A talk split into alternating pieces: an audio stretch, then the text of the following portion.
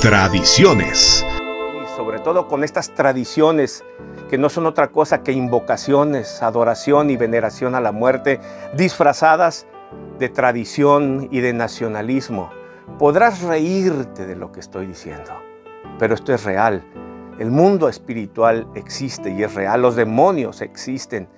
Y una suelta de demonios producto de la invocación y el permiso que le damos nosotros como sociedad ellos tienen el derecho de poseer y poseer la mente y el espíritu del hombre para destruirlo.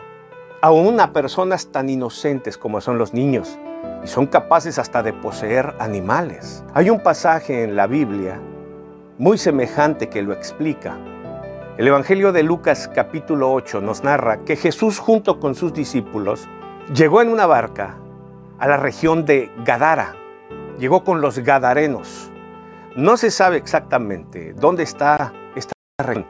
Se cree que su nombre proviene o significa tierra extraña, extranjera, posiblemente gentil. De ahí se explica la crianza de cerdos que había en ese lugar. El cerdo es un animal impuro para los judíos. En efecto, Jesús llega con sus discípulos y aquí viene lo curioso. Es recibido por un hombre de la ciudad. Pero no es cualquier hombre, es un hombre fuera de sus cabales. Un hombre poseído,